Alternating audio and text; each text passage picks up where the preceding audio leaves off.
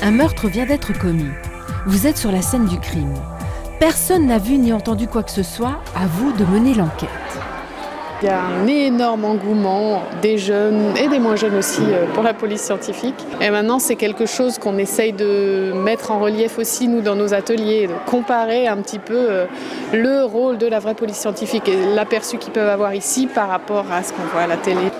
Bah, il y a quelqu'un qui a été euh, agressé. On a dû repérer les traces de pas. Et puis maintenant, on est en train de regarder les empreintes digitales.